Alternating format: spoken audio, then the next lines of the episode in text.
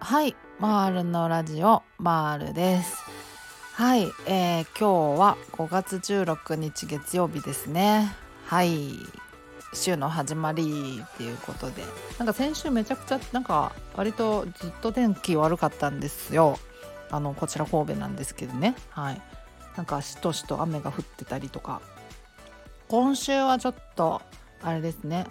良さそうですね。雨はなさそうな感じ。ちょっとなんか寒いですけどなんか寒くないですか？寒いんですけどっていう感じで。なんかなんかもう気候が安定しないですね。なんか嫌ですね。安定してくれいって感じですけど。はい。そんな感じなんですけど今日のテーマはですね。まあえー、あれですね。あれですね。あの食べ物とかもう気を使うみたいなねことについてね お話しようかなと思います。はい、いやーなんかね私も当時ですねなんかいろんななんか何が効くあれが効くみたいなのとかっていう情報をねいろいろ聞いて仕入れていろいろやったりみたいなことを、まあ、しようかなと思ったんですけどなんかそういうのってなんかほら当時当時っていうかあのあの結構流行ったじゃないですか。あの健康番組みたいなのって。なんちゃら家庭の医学みたいなやつ。でもあれをなんかまあ結構当時は見ててああいうのを。なんか便秘にはあのキウイがいいぞとかなんか何には何がいいアンチエイジングにはこれだぞみたいなのとかなんか毎週毎週やるじゃないですか。ああそうなの？とか思って毎週なんかその次の日になんかそれのあのテレビでやってたやつを買いに行ったらなんか売り切れ続出してるみたいな。なんかそれぐらいの感じだったと思うんですけど世間的にも。うん、でもなんかもうなんかもう毎週見てる間にこれなんこれ全部あなんかやってたらもうなんか大変だなみたいな思うようになって。でまあ私すごい便秘症だったなんですよ。今でもまあまあ割とそうなんですけどでキウイがいいぞとかヨーグルトがいいぞとかっていうのをもう全部やってみるんですけど大して効果ないしなんかもうもうこういうのもういいかみたいな感じになってある日まあちょっと飽きたんですよね。ちょっとやめようっていう感じになって。でまあそういう感じだったからあのパニック障害になった時もなんかあれがいいぞこれがいいぞみたいな調べてはみたけど結局なんかやっぱあんま効かないんじゃないかなとか思ったりして結局なんかあんまりその食べ物って気を使わなかったんですよ最終的に。うん、なんか栄養とかもあんまりほとんど気にしなくて。うん。そう。まあその時なんか明らかに体に良くないみたいなこともやってなかったしあのタバコ吸うとかお酒をなんかたくさん飲むとか。なんかごく普通の生活をしてたので改善しようもなかったっていうのもあってなんか特になんかコンビニ飯が続いてるとか外食続いてるとかっていうのもなかったし普通に家で普通にご飯食べてたからなんかそこまでなんかうんなんか改善すべき点もなかったしだからまあパニック障害になったことでなんか食べ物とかなんか食生活改善とかをしたことはないんですよね私的には。うんなかったんです。はい。そう食べ物とか栄養ってよっぽどなんか食生活がこう乱れてるとかよっぽどなんかこ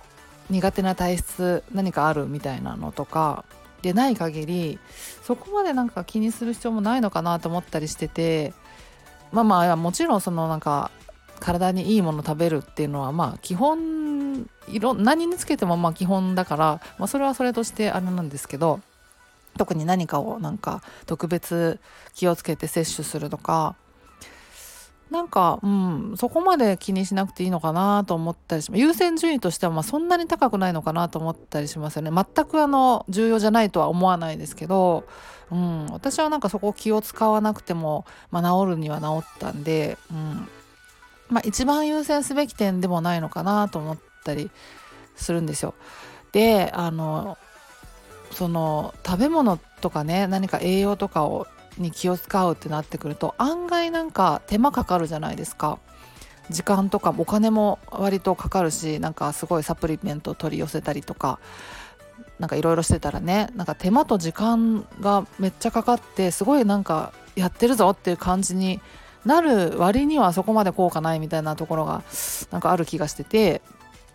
費用対効果っていう意味ではなんかかなり低いんじゃないかなって思ったりするんですよね。うんうんうん。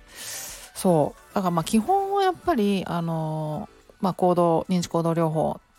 でそれに伴うやっぱり発作はあの過呼吸が原因なのでそれを抑えるための呼吸法を覚えるみたいな。それがまあ基本なのかなと思っててで認知行動療法ってやっぱりこう苦手なシチュエーションをまああえてさらさらされていくっていうことなんでまああのやっぱり気力と体力がそれなりにいりますよね。まあ、体力ももちろんいるし気力もやっぱりいりますよねやっぱりね。うん、だからなんかその気力と体力をあのまずあの養うっていう意味であの特にうつ症状なんかで困っているっていう時には、まあ、気力が湧かないっていうことが、まあ、あるからそういう意味でですねなんかこう栄養をとって体力それなりにつけてちょっとお散歩したりとかして気力を養ったりみたいなその下地作りみたいなのが大事だったりするところはあると思うんですよね。うん、でその下地作りの部分である程度その栄養がその役に立ってくれたりとか食べ物なんかやっぱりねあの気を使ったりするとまあ気力が湧きやすいところはまああるのかなって思ったりもするしまあそういう下地の段階であの気を使うっていうのはあるのかなと思ったりするんですけど最終的にはそのやっぱり行動療法とかね帰結していく部分はあるんだろうからまあまあ優先順位的にはうん。まあ気にするとしたら初期段階なのかなっていう感じはしますよね。なんとなく。だからその下地作りの時にみたいな。気力を養う体力を養うという意味で栄養をたくさんなんか取るとかそういうのね、うん、大事かなと思ったりはしますけど、うん、だからなんか、まあ、費用対効果の点で言うと、うん、なんかうんって感じはしますよね。うん、手間かかりません？なんかやっぱり。なんかあれこれ調べてあれがいいぞといえばあれを買って何日か試してみないとねやっぱ効果もわからないし何日か試してとかやってると結構時間取られるしお金もかかるしってなってくる気がするんですよね。うんうん、なのでですね今食べ物とか食生活に関してはなんか最低限気をつけるとかでいいのかなぐらいのそれぐらいまああの気楽な感じでいいのかなとか